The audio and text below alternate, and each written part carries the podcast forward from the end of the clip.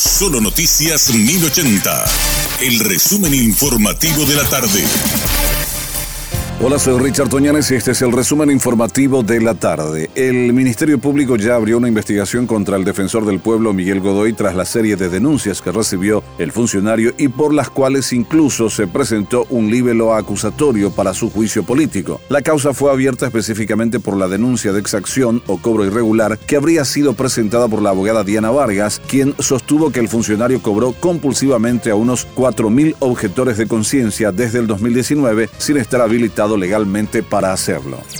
Ciudadanos autoconvocados anunciaron una manifestación para este viernes a las 16 horas frente a la casa de Horacio Cartes para exigir el juicio político de Miguel Godoy. Se espera que de la manifestación participen exfuncionarios de la Defensoría del Pueblo, grupos de protección de derechos humanos y la ciudadanía en general.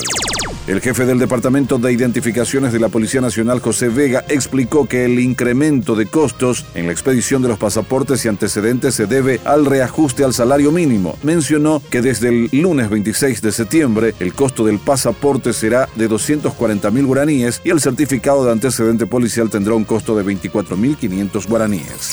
El Departamento de Antisecuestro de Personas de la Policía Nacional realizó este jueves una entrega vigilada y logró la detención de Carmen Carolina Ferreira Abogado en prosecución de una investigación por un supuesto caso de extorsión. Según los investigadores, exigió dinero a un sacerdote para no divulgar que ambos tuvieron un supuesto romance.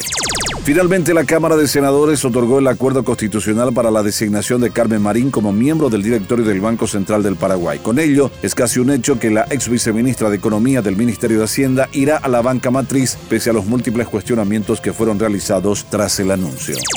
Estados Unidos instó al Consejo de Seguridad de la ONU a exigirle a Rusia que cese con las irresponsables amenazas nucleares. El secretario de Estado norteamericano, Anthony Blinken, acusó a Moscú de degradar al organismo y todo lo que representa con sus últimas acciones. El presidente ruso Vladimir Putin dijo a principios de esta semana que su país, que es potencia nuclear, utilizará todos los medios a su alcance si su territorio y su gente se ven amenazados. Este fue nuestro resumen informativo. Te esperamos en una próxima entrega. La información del día aquí, en Solo Noticias 1080.